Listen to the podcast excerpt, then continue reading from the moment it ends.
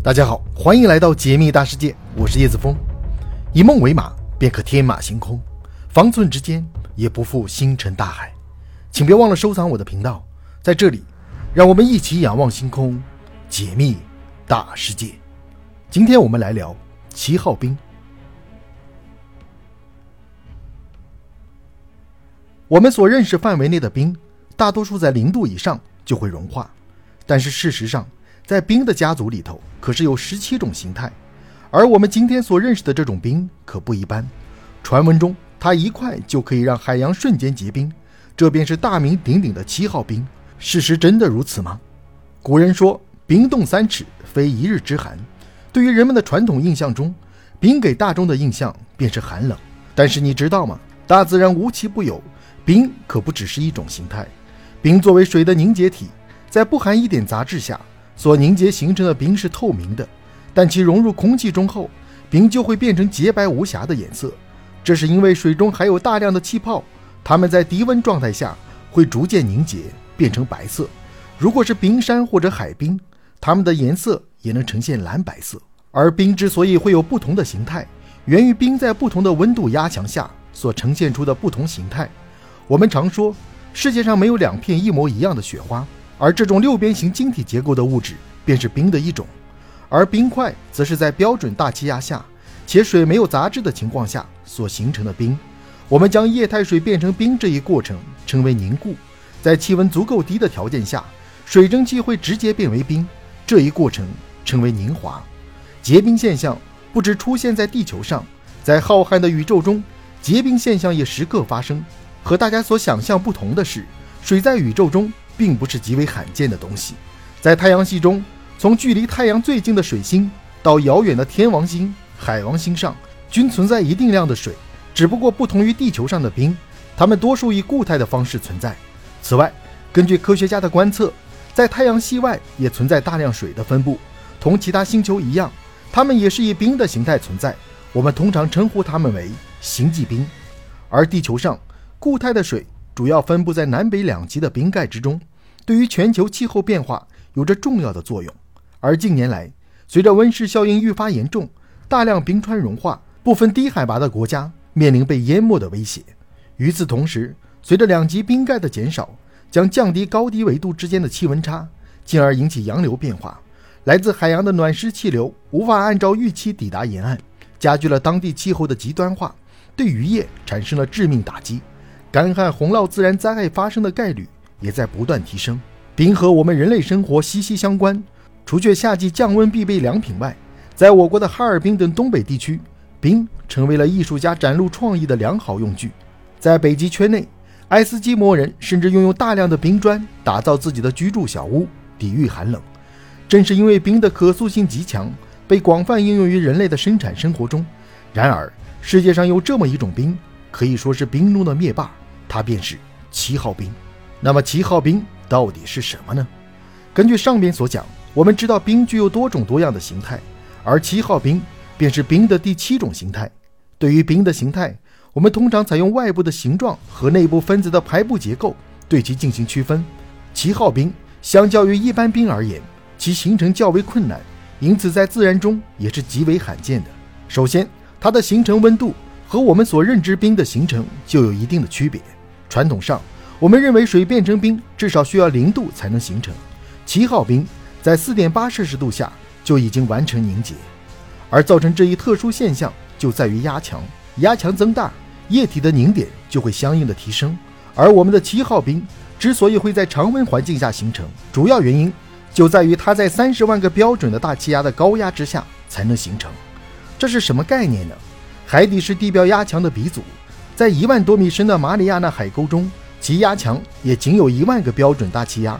根据这样的推论，这种三十万个标准大气压的超级高压，也只有在地球的地心深处才能形成了吧？在如此苛刻的环境下才能形成冰，自然少见，其珍稀程度当然也可以预见的。而事实上，在特殊环境下，有的时候我们并不需要深入地心的程度，就可以发现所谓的七号冰。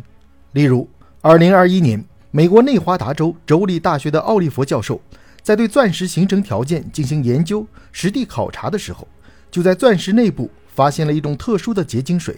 经过调查后发现，这种结晶水便是我们所说的七号冰。考察小组的成员对这一发现也表现出了极为惊讶。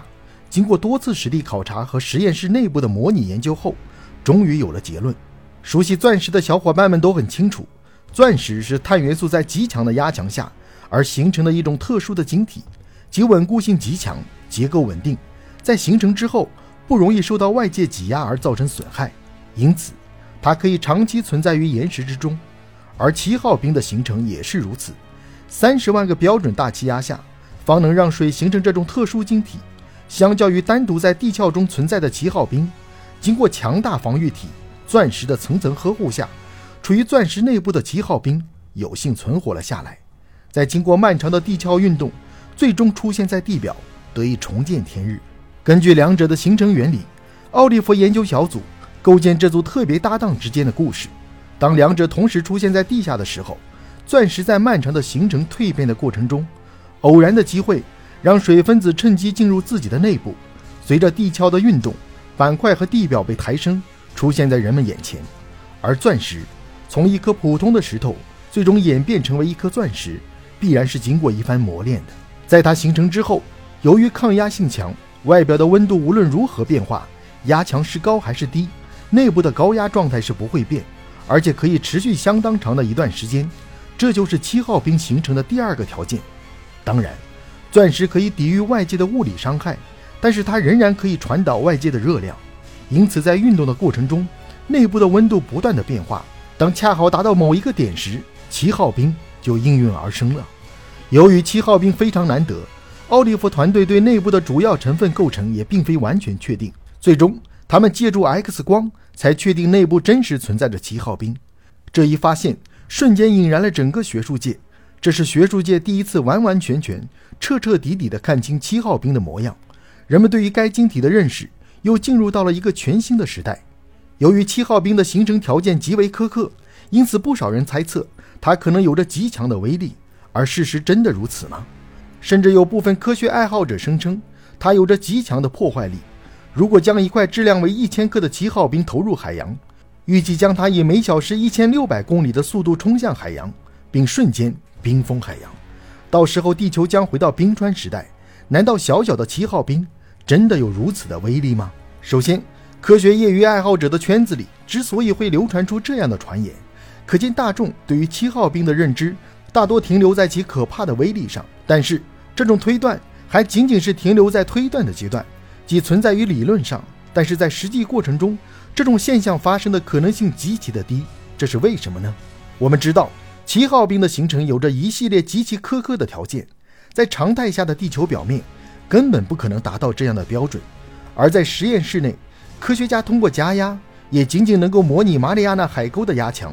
对于三十个标准大气压，现今的科技水平根本难以企及，这对于七号冰的形成根本就是天方夜谭。听到这里，不少人开始疑问了：内华达州大学的奥利弗团队不是已经发现了一个现成的七号冰吗？这不就有可能发生了吗？需要关注的是，这块包含七号冰结晶体的钻石是一系列偶然的事件的集合体。在钻石的形成过程中，怎么可能会有那么多的水分子如此恰到好处地进入钻石的内部呢？同时，钻石内部尽管有着极强的压强，可以满足七号冰的形成条件，但是需要注意的是。就算钻石本身的结构如何稳定，如何能打，我们也不能保证外面的温度不会通过热传导进入钻石的内部。在常温状态下，七号冰具有形成的可能，但高于我国所说的四点八摄氏度的熔点时候，所谓的七号冰也难以形成。目前，科学家正在积极发现并对七号冰相关结构及产生的能量等进行一系列的研究，期待能够通过它达到有效的利用。进而提升社会的生产力的长足进步，但是这并不是一件简单的事情。目前人类仅能在钻石中发现七号冰的踪迹，而如何保证在保持钻石稳定且不受破坏的情况下，将内部的七号冰请出，这需要极强的科技水平。从这方面，七号冰冻住整个海洋，让地球回到冰河世纪，基本不可能。